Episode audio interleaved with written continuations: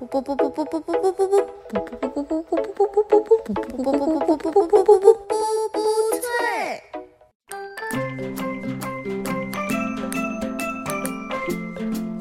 大家好，我是小鹅，我是小杨，欢迎大家来到今天的布布脆电台。如果你喜欢我们的节目哈，请千万不要忘记一键三连哦。鼓掌。今天的布布脆非常特殊，因为我们迎来了二零二零年布布脆电台首期重磅历史级嘉宾，让我们掌声欢迎先辈同学。大家好，我是先辈，我是旺仔的弟弟。嗨，先辈，为什么邀请先辈来做我们布布脆的第一期嘉宾呢？因为这位先辈同学是我们美丽的小鹅女士的好朋友。小鹅给我们介绍一下先辈呗。啊，是这样的，我可以跟大家先补充一下我跟先辈同学就是认识的一些故事啊。就是呃，我们两个呢是在一个社团里面认识的，当时第一次见面呢也是就是呃有一些微妙的尴尬。当时呃就是先辈弟弟是一个非常非常帅气的男孩，但是当时我们当时要做的一个活动呢是关于一个什么型男改造，类似这种直男改造这种节目的，所以当时先贝弟弟。对，我是我是当时先辈的改造人，就是我是他的造型师。然后为了为了迎合这个这个改造前比较邋遢的形象，然后我们帅气的先辈就留了很多天的胡子和半个多月的长头发，然后脸也没有洗就过来见我，然后就尽量把自己搞得非非常的邋遢。对，然后就，然后我们第一次就在这样比较仓促，然后又有点狼狈的情况下见面了。然后之后呢，我们也有过很多次的合作，不管是在社团的工作上，还是在生活的一些互帮互助上。然后就是这样跟先辈成为了好朋友。是的。那那我现在看见的先辈是改造后先辈吗？对你现在看到看到的先辈可能是 经过毕业这种，是我是我自己改造的先辈，经过毕业这种沧桑折磨之后的。已经是一个全新的鲜贝了，我知道了。旺仔新出了一款旺旺鲜贝，是那个芝士味的鲜贝，也许它就是那个新口味，富有知识的鲜贝，毕毕毕竟是毕业论文拷打之后的。嗯哼，对呀。那我们今天为什么要邀请鲜贝来我们的节目？给大家介绍一下呗。是的，就像我刚刚一直在说到的，就是鲜贝他今年已经。毕业了，然后他是两年制的研究生。那么今天他带来的故事呢，是要跟大家分享一下他作为毕业生，在这个疫情特殊情况之下，加上自己本身研究生又有很多曲折狗血的这些故事，那么跟大家分享一下整个这个读研的过程吧。然后。我先可以开头跟大家垫一句，就是说我作为这个先辈的朋友啊，我站在这个上帝视角去看他研究生这两年，其实他是非常非常非常不容易的。大家要准备好，这一定是一个非常曲折、离奇、抓马，但又不失温情和感动的故事。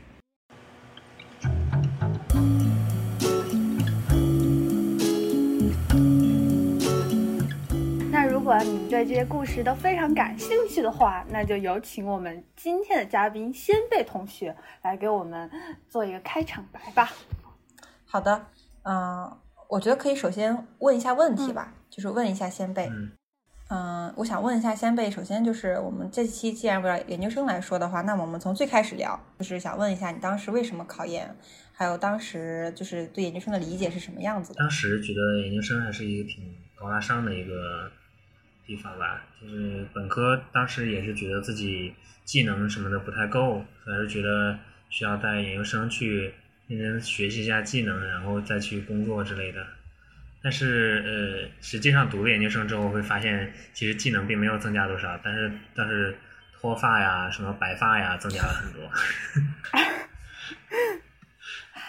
对呀，这就是我们想象中，我们大学的时候有好多课都是研究生学长学姐在带，当时觉得研究生真的是有光环啊，就那种知识储储备又丰富，对吧？然后讲话又有条理，简直秒杀我们这一众小学渣。我觉得还有一部分人，就是他 考研其实是有。为了去到一个更大的平台，比如说去更好的学校去看体验当时自己那个本科学校所不具备的一个教育资源或者一个校园氛围，我觉得这个也有可能成为很多人考研的一个目标吧。没错。我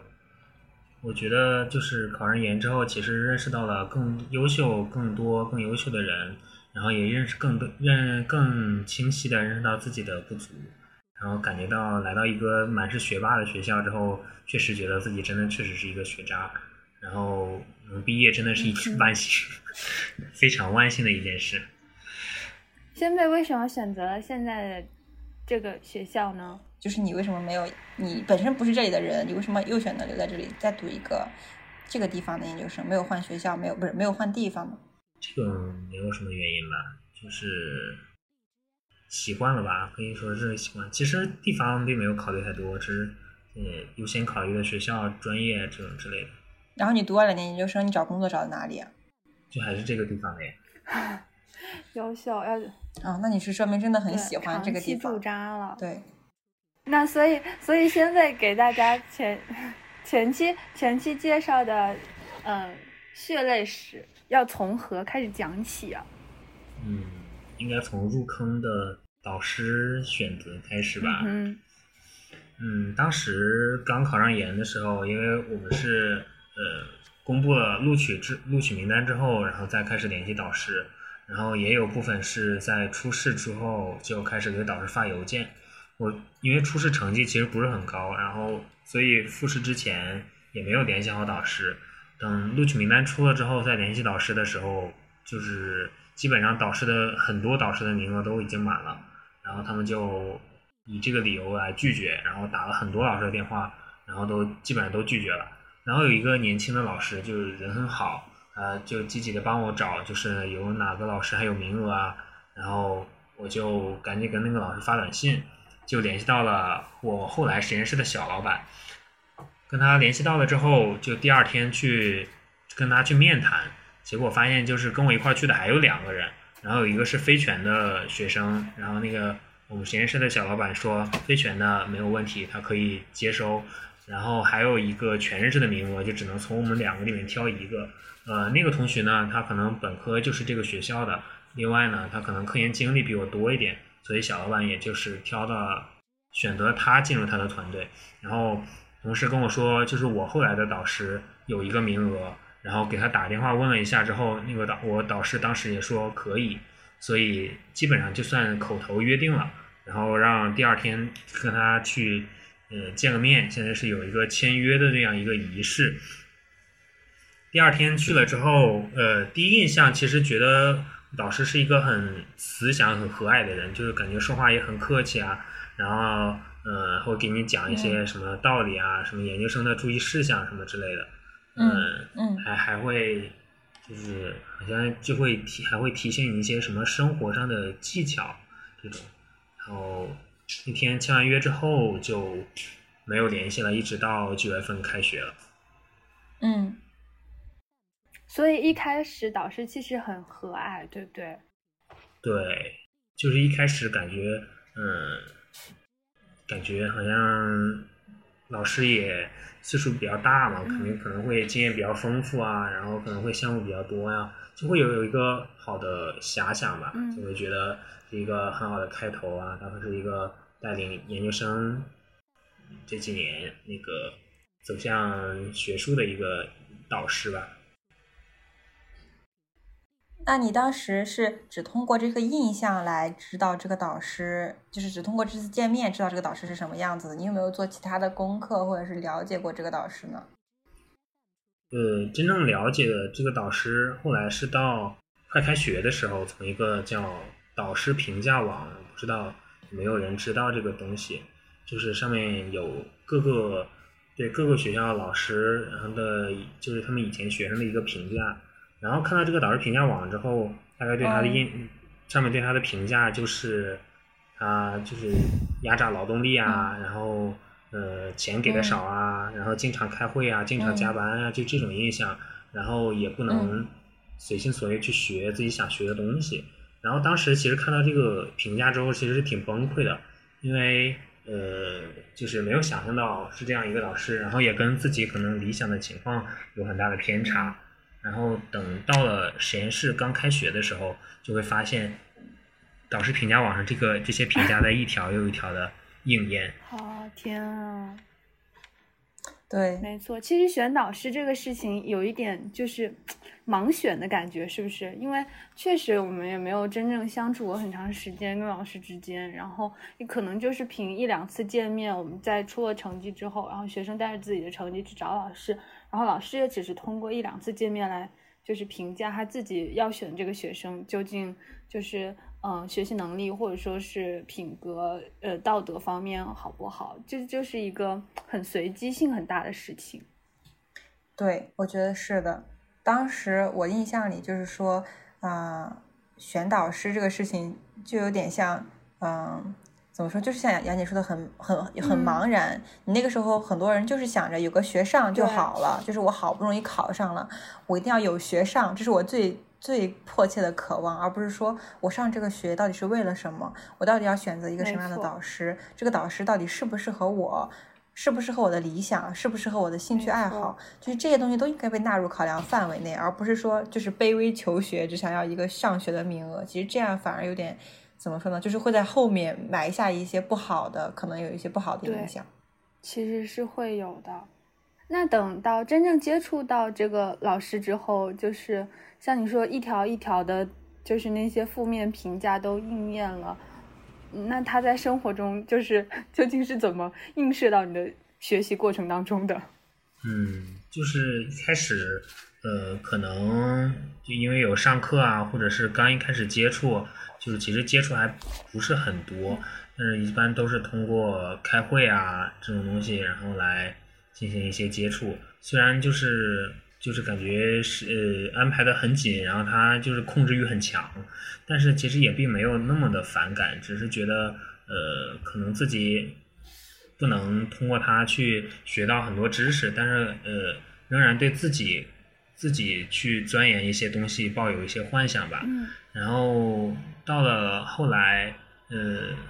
可能到因为两年其实很快，然后本来又想。去学一些英语啊，包括考雅思啊，或者是呃找工作也要学一些什么这种知识。到下一期的时候，呃，可能自己想去学习的时学习这些课外的时间就变多了，然后之后就会发现，呃，他不会让你去，他不想让你在实验室去学这种东西。而我们实验室一般就是九九六工作制的，所以如果说你不在实验室学的话，其实你是没有额外的时间去学这些东西的，所以就会慢慢的产生一些摩擦。你说？啊，我就是想知道九九六工作制到底是 怎么回事啊？为什么会有就是实验室还有九九六工作制？其实，其实，在工科有些实验室还是蛮普遍的，因为。我们导师他的话是说事情很多很忙，所以就要周六就要去加班，然后平常就是九点早上九点到晚上九点这样一个工作制，所以就是成了九九六。然后实际上其实呃他肯定不是九九六都在实验室的，但是因为确实是有时候工作会比较忙，然后又要忙自己的事，就会真的会在实验室就是九九六。对，我觉得就是我觉得先辈他们工作室还是管理的比较严格的。嗯，但是我我觉得就是，其实你刚刚讲的这东西，我也我也不觉得你做错什么了呀。就是你想，你去学一些技能，学雅思，学这个东西，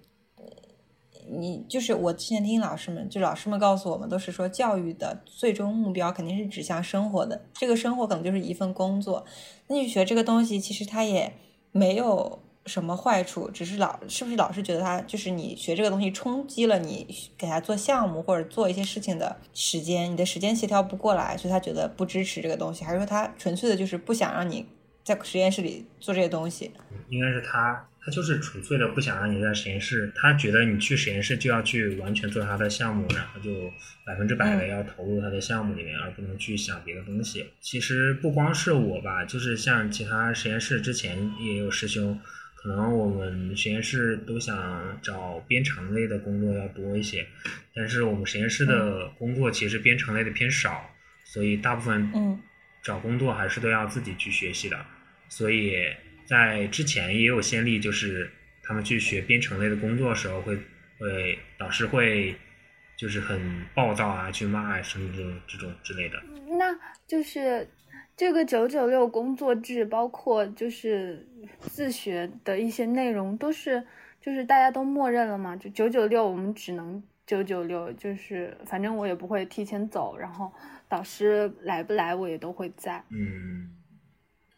我感觉我们实验室大概是这样，感觉他们好像也没有什么其他的课余的生活，可能他们也比较学霸那种，就唉，比较乐于待在实验室。但是我可能我本身就是个学渣嘛，然后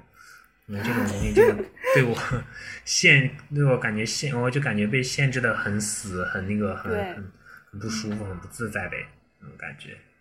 那为什么学习就是一些正常的知识都要被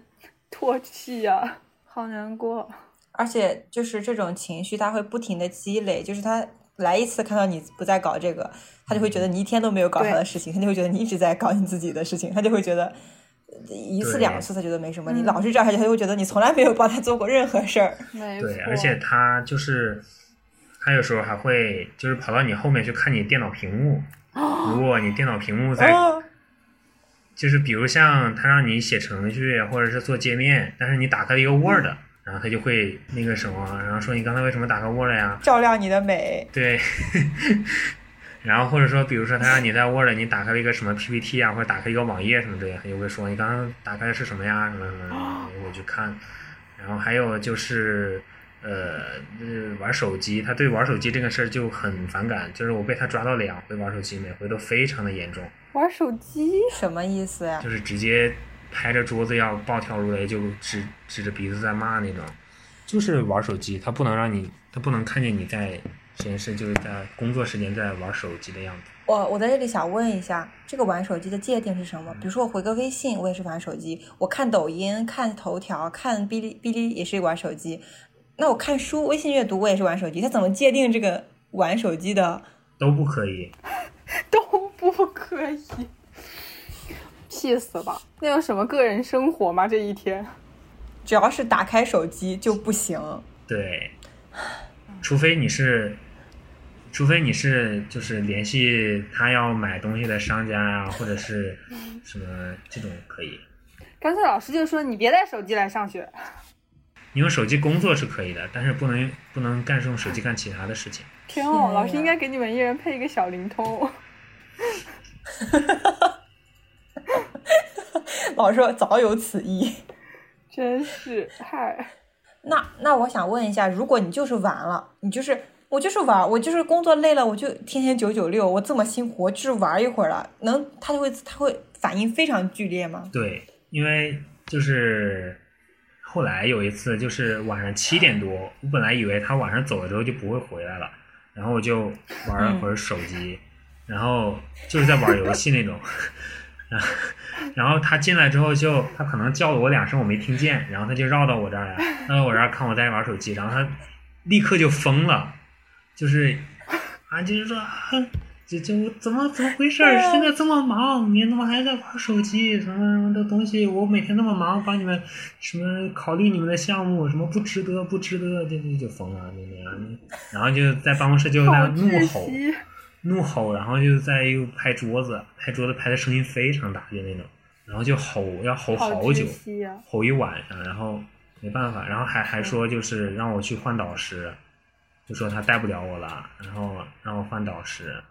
然后我就低三下四的给他写道歉信啊，然后求他原谅啊什么之类的。天啊，那这这算是你们就是一些埋下了伏笔的矛盾吗？这后面这个事已经算是矛盾的爆发了，但是前面其实也有一次玩手机，算是就是玩前面也有被发现过一次玩手机，反正那次就是慢慢的矛盾在积累。所以玩手机就是个老师的雷区是吗？就是坚决不能碰的雷区。对，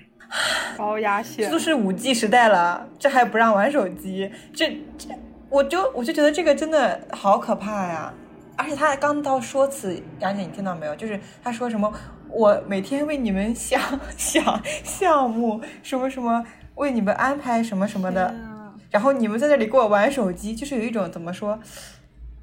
他真正为你们做了这些东西吗？或者你们在这个他说的这些话，你们真能感觉到他是为你们做过一些帮助吗？还是他自己就纯粹的有点自我感动的这种感觉？嗯，自我感动比较多吧，帮助非常有限。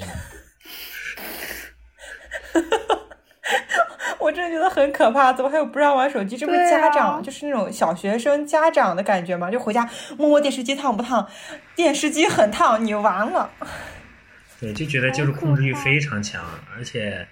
他的家庭也属于那种具体的情况我不太听说，都是听师兄说的，大概就是说，什么他儿子也在美国，然后他老婆也跟他不在身边，他只有一个九十多岁的老母亲，然后就是很没有家庭那种，所以他也希望实验室的每个人都没有个人生活。天啊，天啊！把你们给牢牢的控制住了。对，九九六，那我想问，他自己有以身作则吗？就是他让你们九九六，他自己有，就是比如说，呃，有哪方面，或者就是说他自己做的非常好，非常优秀，以至于你们就是必须要九九六才能赶上他，跟上他的节奏。我觉得没有，真的没有，就是 太惨了。是这样，就是因为他不是一般都是把项目交给我们来做嘛，然后他一般做的就是跟甲方沟通啊，然后自己写一个什么申报告啊，然后跟领导沟通啊，然后跟呃院领导要写一个什么类似于审批那种报告，打各种打报告，然后写 Word 呀、然后就这种事情，哎，基本上嗯做这种事情。然后他跟我们开会的时候，有时候会说这个实验什么很重要，什么明天下午我跟你们一起做这个实验，从来没有做过，从来没有一起做过实验。好天吧，啊！大话在但外他。但是但是他还觉得自己做了很多事情，就他觉得自己特别辛苦啊，含辛茹苦把你们带大。对对对，他觉得他不只是你学业上的导师，他还是你人生上的导师。那那我想问他，就是你们实验室其他的同学，大家的状态是什么样子的？就是大家对这个，就是除了你以外，还有其他人有触到他的雷区，或者让他暴跳如雷过吗？嗯，我师兄去年的时候，我有个师兄有过，反正他也经常暴跳如雷嘛。嗯，经常暴跳。他暴跳如雷的频率跟他项目推进的进度是是是有关系的。一般他项目推进不顺的时候，他就很容易暴跳如雷。然后项目如果推进的比较顺利的话，这这段时间可能会风平浪静一点，相对的风平浪静一点。天啊，就是一个比较情绪化的老师。对，对呀、而且我觉得现在读研大家压力都很大哎，就是呃，很多高校都出现过研究生毕不了业、抑郁啊，或者是轻生啊这种现象出现。然后你们导师就不害怕吗？我觉得他你们他感受感受不到你们的高压氛围和这种焦虑的情绪吗？他应该有，他有没有跟你们一些就是是有没有时候也良心发现一下，或者跟你们说一下这种？嗯，没有，我感觉他就没有关注过学生的毕业吧。嗯，他关注的只有他的项目，真的，就是他只有他，他只有关注的只有他的项目。因为我一开始本来认为，因为他要退休了嘛，相当于是我现在是他带的，算是最后一届。本来认为就是嗯我毕业会肯定会影响到他退休的进程嘛，所以我一开始嗯还天真的认为就是他会负责我毕业，因为我的毕业会嗯保确保他是否顺利退休。但是后来我发现真的是想多了，他心里只有他的项目，然后对，而且他之所有他之前所有届的基本上都不看论文，就是到看论文的时候都是交给我们实验室的小老板帮我们看，我们实验室的博士帮我们看，对他好像从来都不看论文。然后他对于学位论文的要求感觉都很不清晰，就是你这个学位论文要写成什么样的东西，什么样什么东西适合写在学位论文里，这个感觉都很不清晰。就是他给你的学位论文的建议很多自己都不敢用，都感觉，就是他现在已经形成了一种写项目报告的一种思维，就是什么东西都往项目，但是学位论文其实跟项目报告还是有很大区别的。那就除了这个手机事件，就是你们导师在情绪这么不稳定的情况下，还有没有一些就是发生过别的冲突，然后让你觉得这这件事情真的太不可忍受了？我在这里还想插播问一下，当这个这么就是当他都拍桌子，然后就是这么愤怒的爆发了之后，你们是最后是怎么解决这个问题的？或者是你们实验室同学，大家如果都遇到这种事情，就是有没有人遇到同样的事情，然后你们最后都是以什么样的状态，或者以什么样的潜默认的这种规则把它解决掉的？一般都是等他气消了之后再去给他道歉的，就是、呃、道歉是对、嗯道歉，就是没有人去顶他什么之类的，反正我我知道的没有，但是我听说之前是有的，但是呃，我知道的没有，一般都是等他气儿消了之后，嗯、他去给他道歉呀、他就好好说啊什么之类的。嗯而且我基本上也都是这样，那你是写了，就是有没有写什么检讨或者什么就是这种东西给他，有有写他看到之后会好好受一点？感觉他并没有看，卑微求生，对，就是就是之前也写过道歉信，然后但是感觉他并没有看这个事儿，然后他只是问你今后怎么办，就是你跟他说我错了，我就是那个犯多大的错误，然后他不管，他说你不用说这些，你就说你之后怎么办，然后你之后再跟他保证一些什么什么什么什么什么东西，然后他才稍稍微缓和一点，就像小学生训话呀，对对，感觉有有一点像。这个小学生训话有什么区别？老师，我再也不敢了。而且我感觉他并没有真正的原谅你，他其实内心就是又在小本本上又记得你一笔，是就是他没有，他只是觉得他也想把这个表面的 师生关系 维持一下，有些时候感觉还蛮记仇的。然后他也没有原谅你，他不是说你道歉了，我行，我知道你是个好孩子，然后我们就化干戈为玉帛，他并没有，我感觉是这样，是不是？那这可不是吗？项目还得做呀，报告还得写呀，呃都把你们给 气的不来了也不行啊！写了检讨书，我就暂时原谅一下你吧。嗨，但是矛盾的种子会生长的，然后生长到有控制不住的时候。所以最难的部分就是这个，当这个种子生长到成为参天大树的部分，其实我觉得是刚刚在论文的部分，因为他完全不知道。那论文对每个研究生来说都是最重要的事情，你没有这个，你就没法毕业嘛。你最起码你好不容易考上研究生了，则就是最低的要求就是得拿一个论文，拿一个学位，对吧？其实论文的话，就是也是算是很艰难的吧。然后，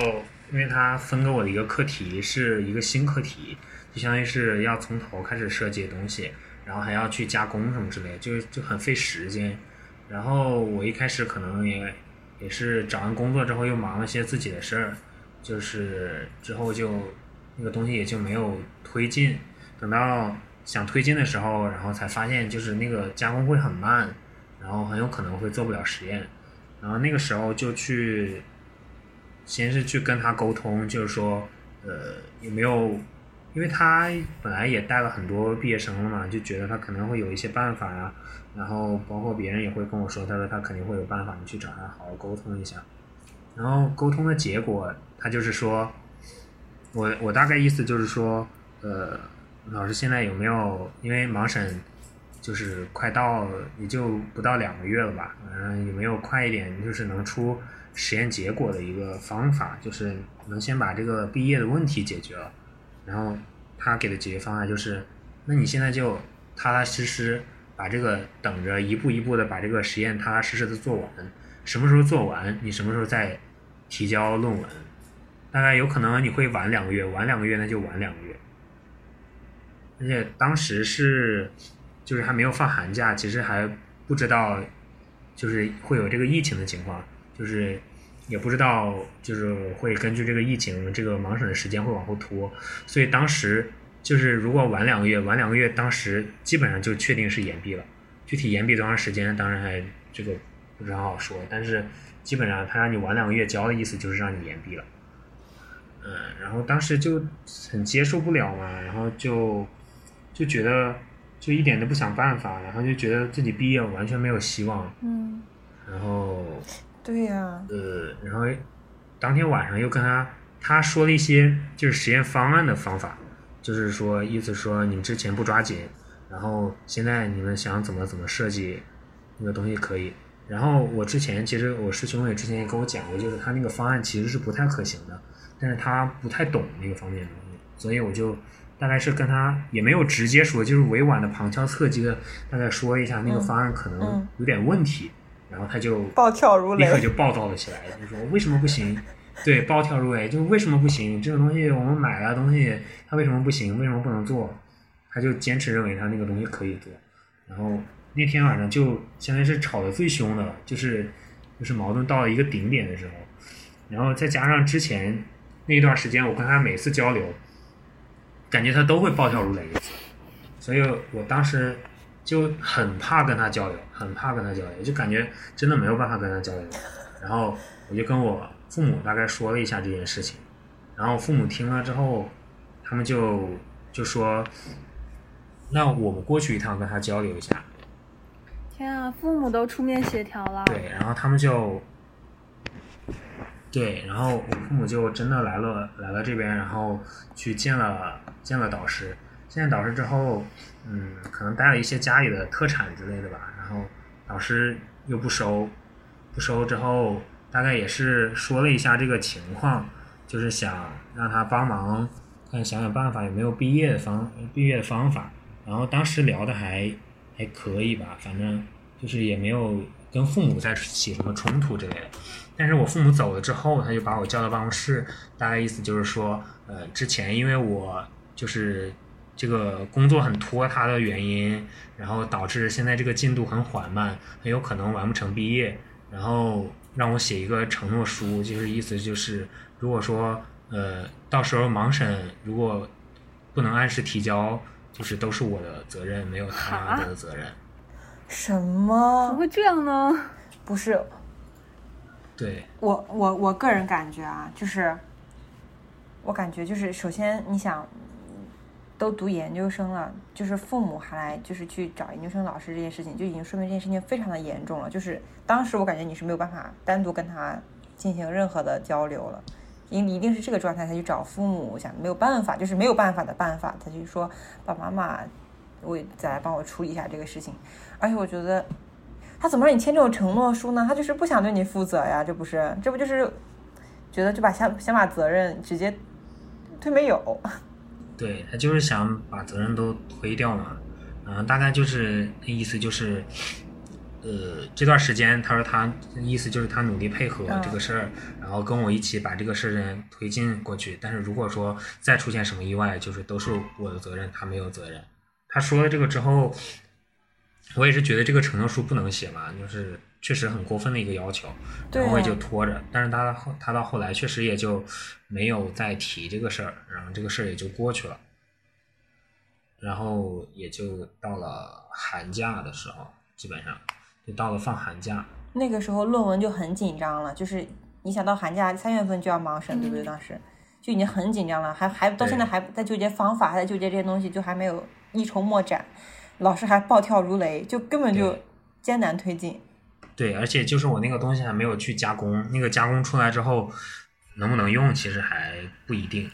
所以后来寒假之后，我回家之后就想，就是因为我有一个亲戚大概也在做这些机加工之类的东西，所以我想就是能不能让他帮我，就是在过年这段时间抢一些时间出来把那个做出来，然后回去再补一些实验，然后把这个数据拿到就可以写论文了嘛。然后回了家之后就爆发疫情了，对，对，我也想说这个呢，因为你想当时推进到那个程度，其实现在就是最缺的东西就是数据，就是你没有实验，没有结果，没有论证的基础，你怎么去往后写论文呢？但是当时疫情爆发了，又没办法，又没办法回学校，就所有的事情都没办法往前推动，加上前面。后面这些矛盾的情绪上的困扰，我真的觉得，如果是我，我我可能如果没有疫情，我可能连年都不想回家过了，就在学校里过算了，就是那种快点把论文写出来那种焦虑。结果疫情爆发，也什么都干不了，就更加就是难上加难，加难加难加难加难。对，就是因为疫情的原因，然后就是可能做实验，就是一开始可能还想着，就是开了学之后赶紧能做实验，因为那个盲审可能会往后推一推。嗯然后到了后来就会发现，就是回学回学校的希望可能越来越小，就是一直开不了学嘛。然后就开始想，就是想用仿真来带实验，然后想了一个方法之后，然后去跟实验室小老板，因为小老板人很好，然后就跟他商讨论一下这个方案，他大概也是提了一些建议，然后你就是说你也可以这么写，然后大概就往这个方向在努力，然后后来到了三月份的时候，然后他才开始关心那个我们的论文嗯。情况，而且就是学院让关心的时候，他才就是来关心了一下，然后他对我，他问我的论文有什么看法，我跟他提了反正那个想法，然后他当时也是呃很同意，就是因为确实可能是没有办法这个办法了嘛，然后他也同意了仿真方办法，但是他同时也说，就是，嗯，如果说学校这边可以开学了，就立刻回去，还是把实验补上之后，然后再去提交这个论文。然后，因为呃之后就是我主要在攻克仿真这个难题，因为之前其实也没有经历过，然后在攻克这个难题，其实攻克了还挺久的，一直到四月四月底五月初，大概才有一个就是接近终稿的这样一个状态。然后这段时间，然后也跟他提提过，就是以这个仿真作为论文的一个最终的方案，然后去提交盲审。但是他的意见一般都是呃要补上实验，然后再交呃再再再再提交这个论文。然后就到了五月份那时候快提交的时候，其实还是蛮担心他不会让同意我这个以仿真的方案，然后来提交论文。所以当时，嗯，而且他当时也在积极的，就是运作，呃，我们回学校，就在四月底五月初的时候，大概就是就是呃向学院向学校申请嘛，然后这种以各种方式申请让我们回学校，然后当时呃还也是想就是如果回学校也是先把论文提交了之后再回，所以当时为了稳住他，也是跟他说，呃想以仿真的方案来提交，然后提交了之后，然后再回学校把实验补上，可以加入到答辩里面去。嗯他当时也是同意了这个方案，嗯所以就后来改论文改了很长时间之后，那段时间其实改论文也很难，然后呃改完论文之后，然后终于是提交了盲审之后，他也是在不停的在运作我呃回学校的一些方法，甚至就包括这种在学校外面给你租一间房子，然后让你去做实验和完成论文的内容。然后后来盲审通过了之后，就是准备答辩的是那段时间，就是他叫了我们实验室很多人回这个回学校，呃，但是就是我们好几个人最后都以就是大概就找了一个父母不同意的这么一个理由，然后拒绝了他。拒绝他之后那段时间，他也是特别的暴暴躁，就感觉那又又又又又记仇的那种感觉，就是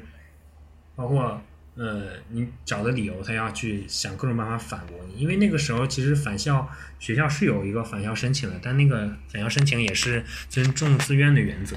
对，但是我们想一些理由之后，他会他会说这个理由不行，然后让你重新去想，就这个理由不足以拒绝他。他为什么就是这么坚持，一定要大家所有的人都回到学校呢？就是还存在疫情的这样的情况下，难道生命安全都不重要了吗？为了项目，就是就比如像我这个项目，其实如果说如果我不去做的话，可能下一届也没有人去做，这个项目就搁置下来，就没人做了。所以他积极想把我们运作回校，其实不完全是为了我们论文考虑，其实是为他的项目考虑。因为从我论文的角度来说，其实就是很早就已经不需要这个实验来作为论文的一部分。我以为是出于就是导师非常担心学生毕不了业，一定要回学校坚持完成自己的实验，获取一手数据。我以为是这种，没有想到还是要为了给他做项目。你以为是为了这种学术的纯粹性，就是咱们对坚持去做，对吧？以为是为了学术的纯粹性，结果是为了还是有一点私心在里面，就让人很很难过。没错，本身已经推进的很难了。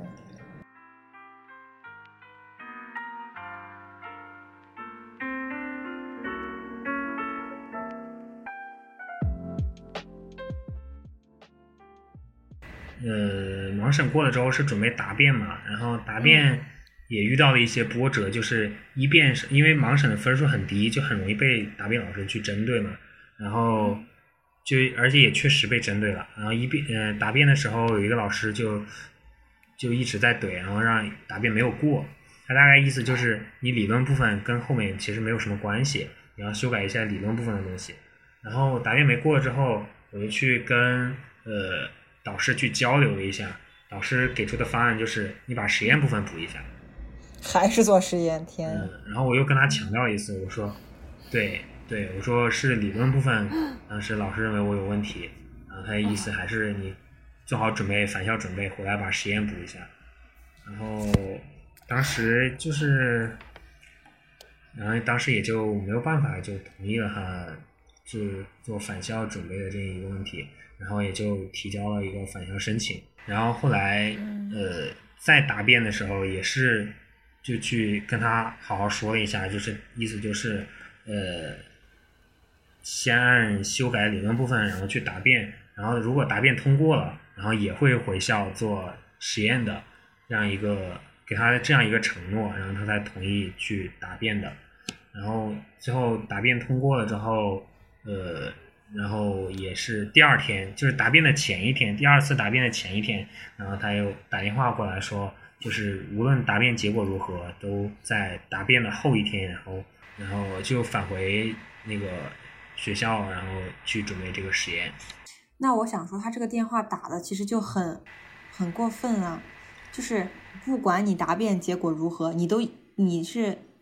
一辩过了还是二辩没过，对不对？是一辩过了，二遍盲审过了，一辩没过。盲对盲审过了，盲审过了，然后一遍答辩没过。对，然后你第二次是你最后的机会吗？就是你今年毕业最后的机会吗？也不算是最后的机会。就是你再拖延的话，可能就要拖到拖到明年，就要延毕，或者是会有一个什么后果吗？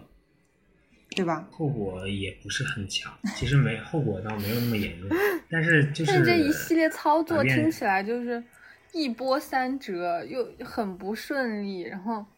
你这你就说本来毕业论文吧，它就是一个很让人头疼的事儿，是吧？那么多数据要处理，然后那么多理论基基础知识要看，结果导师还在一旁给你添添油加醋，就是整一些幺蛾子出来，就是让这个过程变得。感觉异常艰辛啊！对，我就觉得，其实，在就是毕业的这个过程中，一方面是这个毕业论文给我很大压力，另外一方面就是导师在这个在这个过程中给的不是帮助，而是压力。就是你可能还要去分一些心思，然后去想怎么去应对他这个返校的这个要求啊，什么之类的这些。嗯，导师怎么这么像那种电视剧里的女二号？就是。一方面作作的，然后使劲的刁难女主角，然后一方面又是又不给你台阶下，这可真是太难了。而且整个生活里，就是不光是毕业论文这个过程里，对吧？他几乎日常生活中都贯穿了，这导师不让玩手机，呃，不能学习，不能学习英语，不能学习专业知识，那还能干啥？只能做项目，机器人没有感情的做项目人，工具人。没错。啊，那我想问一下先辈，就是你这个过程中遇到了这么这么这么多的困难，你你肯定会产生很多负面的情绪，那你当时是怎么调整的呢？因为我身边很多很多很多硕士同学毕业的时候，就是嗯，导师比较靠谱，然后比较负责，然后呃，论文推进的还算顺利的，到最后写的时候都已经是弹尽粮绝，然后就是那种。灯灯枯油尽的那种感觉了，你当时又要有这么多情绪上的负担要处理，你是怎么调整的呢？就是最后把这个论文不管怎么说还把它写出来了，还是通过了。其实其实就是在写论文的过程中，其实崩溃过很多次，然后就很多次这个有一个想法，就是我不要这个学位了，我不要这个证了，就拿一个本科证，然后去再去找一份工作，然后可能不如这个工作好，就这样。过了，但这段每次其实产生这种念头之后，就就有很多不管是朋友啊还是父母啊，其实就慢慢去制止我不要去往那边想，就不能去想这些东西。这些东西就是你已经走过，其实一一大半了，其实距离距离成功其实已经很接近了，就是对。然后让我去找一些真正能帮到我的人吧。然后就比如像我们实验室的。呃，小老板呀，然后博士后啊，然后他真的，他对这个领域也比较懂，他可能看过的学位论文也比较多，能给一些比较针对性的建议。然后虽然他们给的建议有的时候确实我也不会改，但是 就最起码也确实是有有一方面建议，然后逼着自己去去去往那边去去多看一些，多学习一些，然后算是。这样坚持过来，真太辛苦了。你自己一个人有什么调节的方法吗？比如说，我不知道啊，可能会痛哭一场，或者出去疯狂运动一下，还是说暴饮暴食一下？你当时有没有什么特别，就是觉得自己特别情绪异常和反常的这样一个状态？情绪异常其实次数还挺多的，但是因为现在那个之前疫情那个情况，好像出去出去运动好像也不现实啊，然后什么什么还有什么然后暴吃，对，也只能困在家里面，然后更多的还是自己去调整吧。然后还有就是，比如像跟朋友去倾诉啊，然后我感觉我那段时间就是已经不能满足是跟一个人倾诉，因为一一件事我要去跟好几个人反复去讲，就是感觉发泄，因为我我跟一个人讲，一个人一个人讲，我担心他会很烦，然后会就觉得很。就像祥林嫂那种感觉，哎呦，然后所以就要去找很多很多人，然后去去去去讲这些东西，然后去倾诉很多遍。其实我觉得，就是有人可以理解你这种情况，然后之后就会就会有一种很是很那个放松的一种，就不会去再那么那么去纠结于那个事情，就是你会觉得确实是他的问题，而不是是自己的问题。如果所有人都觉得是。嗯，导师是对的话，反而会更更否定自己。嗯，当然，所有当所有人都站在你这一边的时候，你会更坚定，就是他的问题，不是自己的问题，心理上会有一个放松。嗯，而且肯定了自己是个正面人物形象，就是我是一个 有光环的男主角。那就是发生了这样的事情，肯定。就不止你们这一届他有这种情况，就之前就没有人大力的反抗过他，或者是就是向学院举报这个老师存在这么多什么学术上的问题啊，或者实在遭受了这种学术暴力，就有没有人反抗过他呢？我了解到的就是他的学生是没有反抗过，但是有时候小老板的学生他也会用，然后大概那个那些学生有过一些反抗，大概。反抗之后，他确实就会欺软怕硬嘛，就是觉得比较难难难难难难处理或者难什么时候就就放弃了他那个想法。但是他的学生一般都还没有跟他很顶着做的那种。但是可能毕业这种事儿吧，就是有导师的原因，然后也有个人的原因。就是导师他不管是一方面，但是有些人他可能自己自身可能科研能力比较强啊，或者是这个这方面比较强，所以他可以嗯，就是相对轻松一点。但是我可能科研能力也不是很强，然后可能平常划水划的也比较多，所以确实我自身这个原因也是有的，就是也确实可能比别人更更难的一些吧。而且我觉得先辈是一个。怎么说呢？他，我个人感觉他是一个很、很、很敏感的人。就是他，我对我我对他的了解，对他的观察，虽然我很少这么评价他，但是我感觉他是一个对情绪很敏感的人。就是可能，呃，比如说脸皮比较厚或者是非常自信的人，导师暴跳如雷一次，对他来说也就是小雨点打一下。但是对情绪比较敏感或者是观察比较敏锐的人。每一次这种冲突都是像划一刀、划一刀加不断加深那个伤口一样，是很难说从上一次的释怀中走出来的，而是说反而在不同的这一次这些磨、这些这些交涉中越来越痛。然后你听他刚刚讲，就说啊，又说就是说跟朋友讲，又很害怕自己成为一个负能量的垃圾，就就是这种能量场，又很害怕自己。成为这样的人，又很害怕把这样的情绪都传染给朋友，所以又只能不停的去分开的去，呃，错阶段的错错开人数的去跟朋友们去分享自己的痛苦。我感觉这个这些就是害怕给别人带来麻烦的这种情绪，又有又会成为另外一种无形的这种压力吧。就是遇到这种事情，你反而，嗯，没有办法很没有负担的大声的说出来。就像杨姐刚刚也在问说。有有没有反抗吗？我觉得其实成年人的生活里面其实很难说非黑即白，或者是说我不满我就去争取，我就去呃我就去跟他 battle，跟他决斗，跟他论个清楚。其实这个是很难的，就是你很是很微妙的。你上班你也会发现，你跟上司你永远没办法说，呃对吧？他嗯，起码你离职之前，你不能说他百分之百的就是个垃圾上司，就是什么什么什么，对吧？所以这个过程中，如果不能自己很好消化掉这些情绪的话，就会非常非常难，我觉得。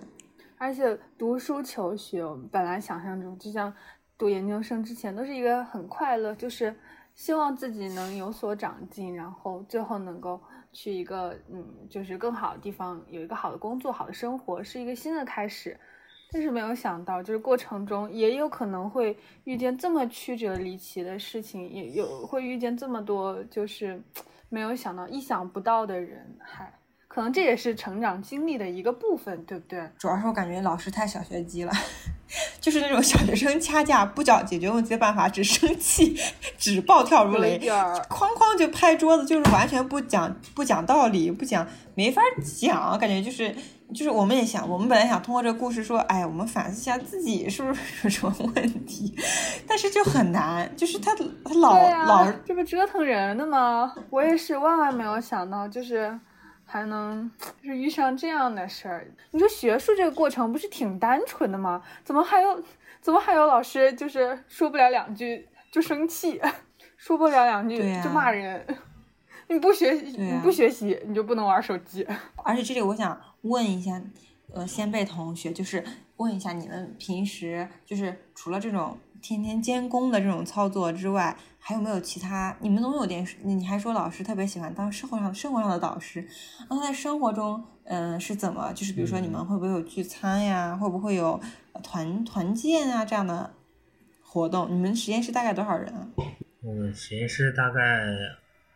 今年大概十七八个人，去年可能人还多一点，大概在二十多个人左右。哇，一般像团建呀、聚餐这种活动，一般就是。他基本没有参加过，只参加在反正在我这两年，他只参加过一次。基本上有这种活动，他都是不去参加的，因为他也可能也知道，就是确实可能玩不到一块儿吧，然后也就没有参加过这种。然后呃，我说他是生活上导师，这样就比较搞笑一点，就是他这个人确实有时候也挺搞笑的，就是他总觉得他的一些生活习惯就是就是真理。然后他会强加给你这种穿秋裤，对对不是，就是比如像 夏天，就是他之前在我们那个黑实验室的门口用黑板写了一个，就是夏天换衣服，夏天怎么换衣服，就说大概意思就是说，你洗完澡之后要换一身旧衣服，然后睡觉，睡完觉起来之后再换一身新衣服，这样就是没有这样什么什么汗味就不会粘在什么衣服上，就是就就就大概就这种。常识性的东西，可能他觉得就是大家都不懂，一定要去去给他讲，让大家讲才可以。为什么？好奇怪啊！好吧，对呀，万万没想到。然后还有就是，就是疫情期间五一的时候，大概他就在群里发过一段消息，就是意思就是。呃，我们这一代人就很少帮助父母做很多事情，就是一定要五一的时候去帮父母去做做一些事，然后还要什么拍照片记录下来发给他什么之类的，就感觉很像小学生留作业那种。对。还有就比如像我们开会的时候，开会的时候，然后他就会让一些就是让这个项目的负责人率先就主持这个会议，但是有些时候就是他是召集这个会议的。你甚至都不知道这个这个开这个会到底是要讨论些什么东西，然后他就让你主持这个会议，然后你就完全不知道要干什么，然后他就说你什么表达能力不行啊，然后什么这以后到了社会上就不会主持啊，就不会做一个负责人啊，然后他开始就去教导一些很多很多很多东西，嗯，然后他又说什么应该先什么。总结一下前面的工作啊，然后再什么让谁发言，让谁发言，就是很很很很很官方、很社会的那么一套，然后就教给你，他就觉得这些东西就很实用，等你们到社会上之后就受益万分那种。受益万分。对，所以我说他他会觉得他不光是你学术上的导师，还是你整个人生的导师，就是他觉得他自己所有的经验都能帮助到你。未来所有的生活中，对，但他不在乎这个东西是不是你真正需要，他只是觉得你，他觉得你需要，觉得你应该做，所以你就必须得做，必须得听。对，这有没有点像男版的朱朝阳妈妈？是不是？有一点控制欲超强。我刚刚看了四集，还没看完。嗨，妈妈还没开始控制呢。唉，真的好唏嘘啊。不过现在好消息就是仙贝同学已经要顺利毕业了，对不对？对，终于离开，你结束这段孽缘，终究是错付了。你想想，一开始那么 那么那么的，就是什么，觉得很慈祥，然后就幻想研究生，就是考研很辛苦的，好不容易考上了，就已经觉得什么，然后又遭遇了这些，就是相当于是一路从正一百到零到负一百的这样两个极端的过程吧，我感觉有一点，嗯。真的觉得非常辛苦。其实有的时候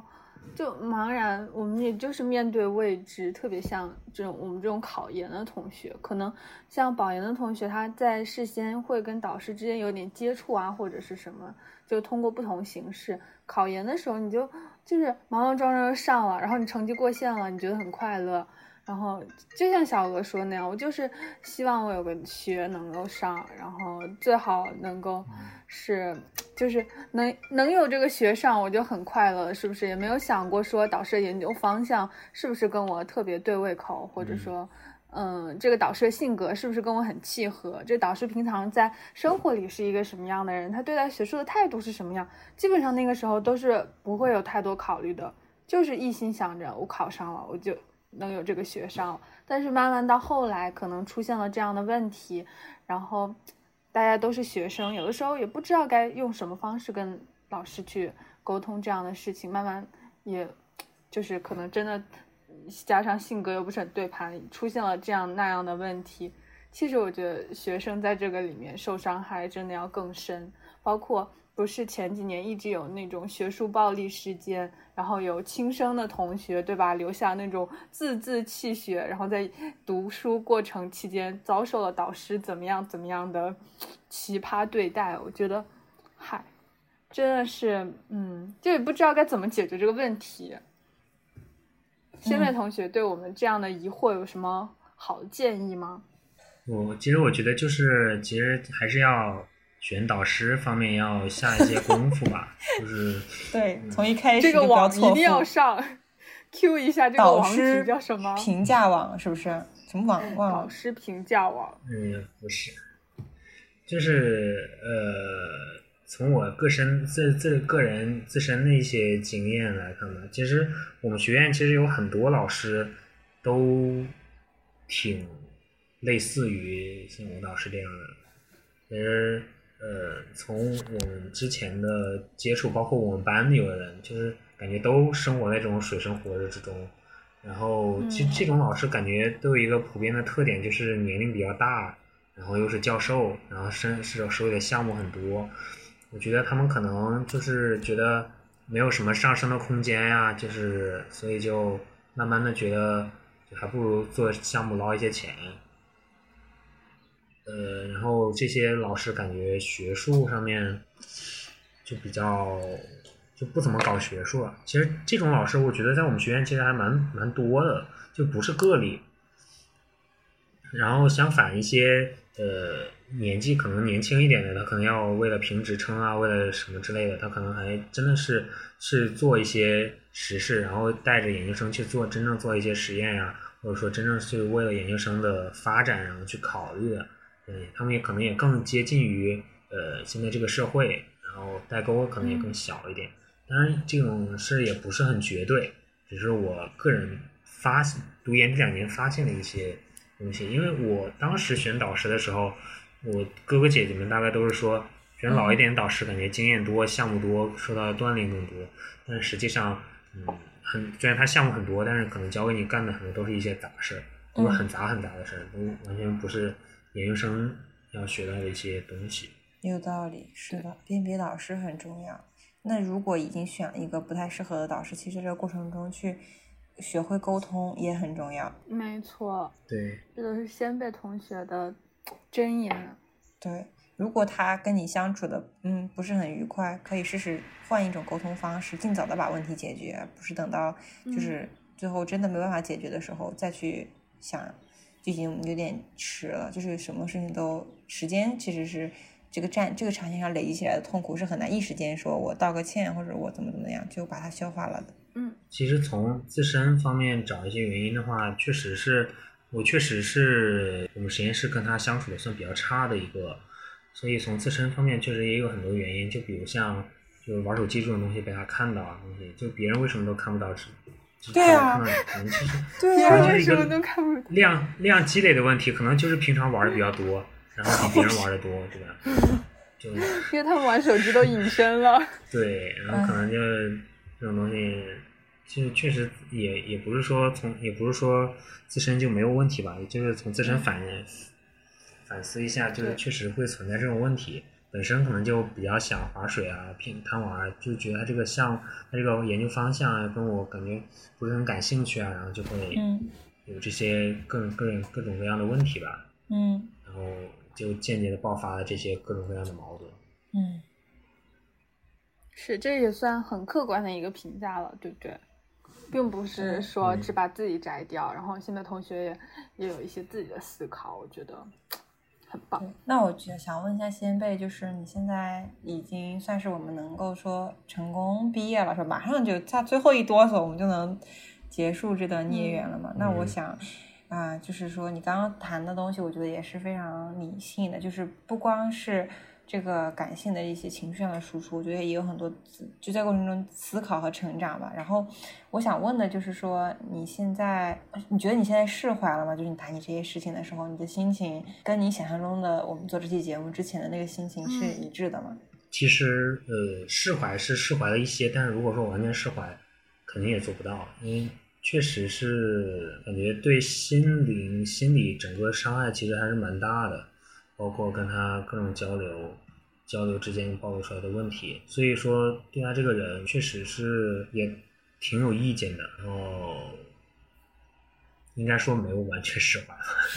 还是还是有点就是心里很有有有有一些不满的情绪一直都在。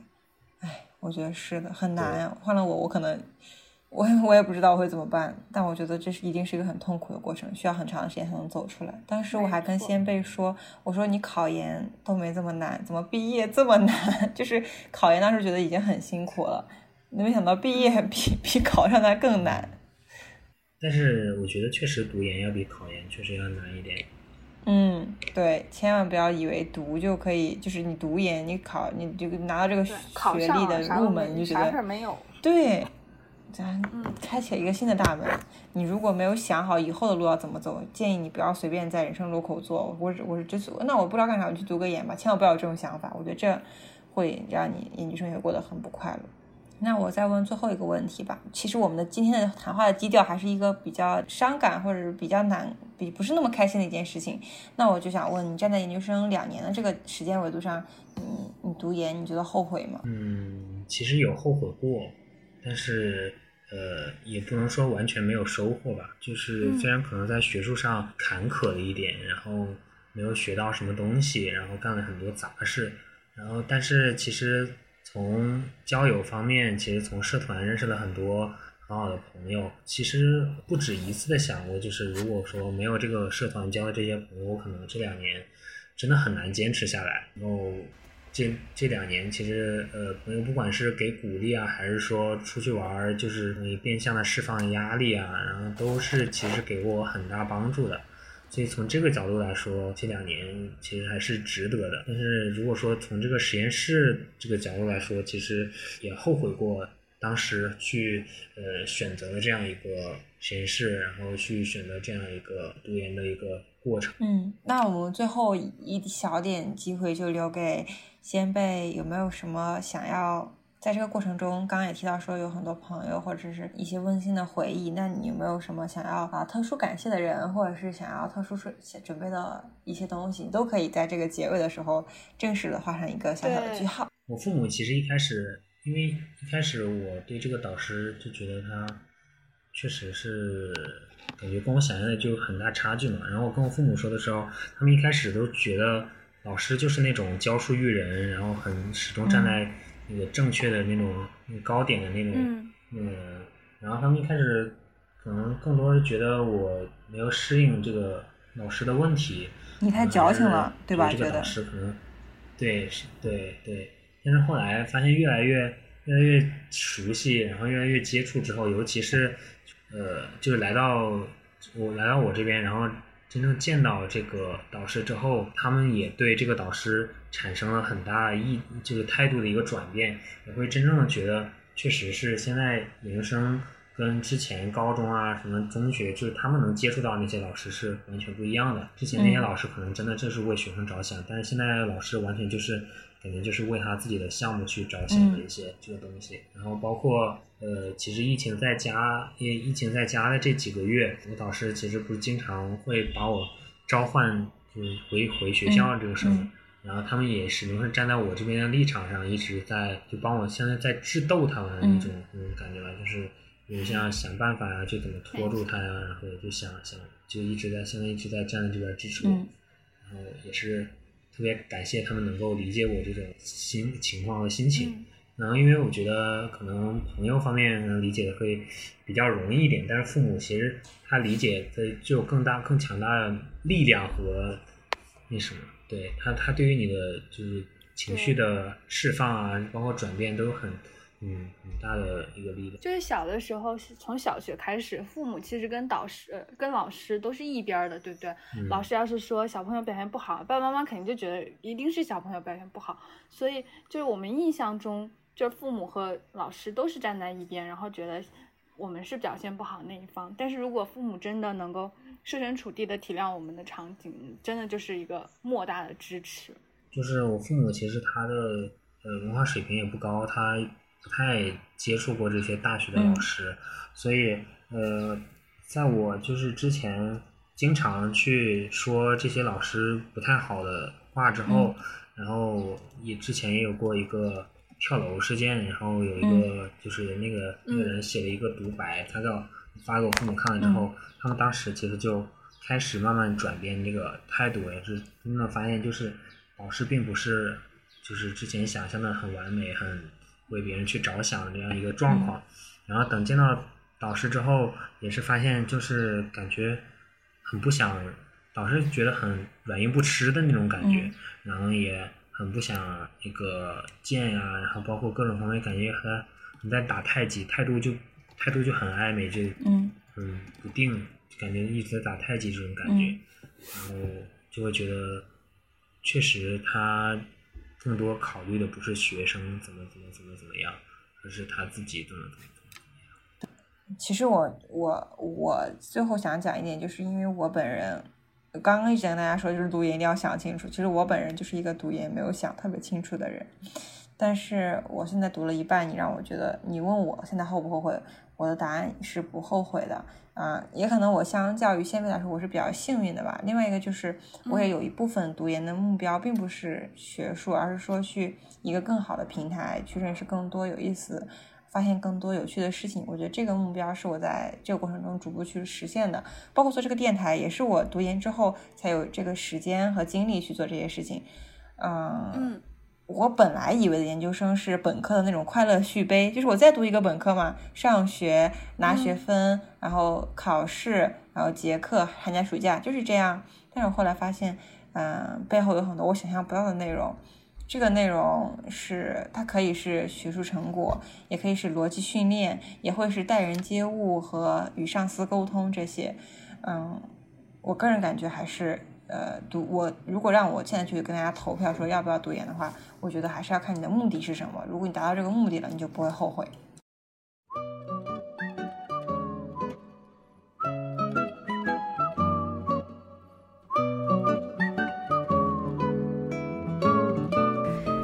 常感谢先辈来我们波波翠做客，作为我们波波翠的第一期重磅历史级嘉宾，就是我们波波翠祝先辈顺利毕业，然后以后工作顺利，再也不会遇到对就是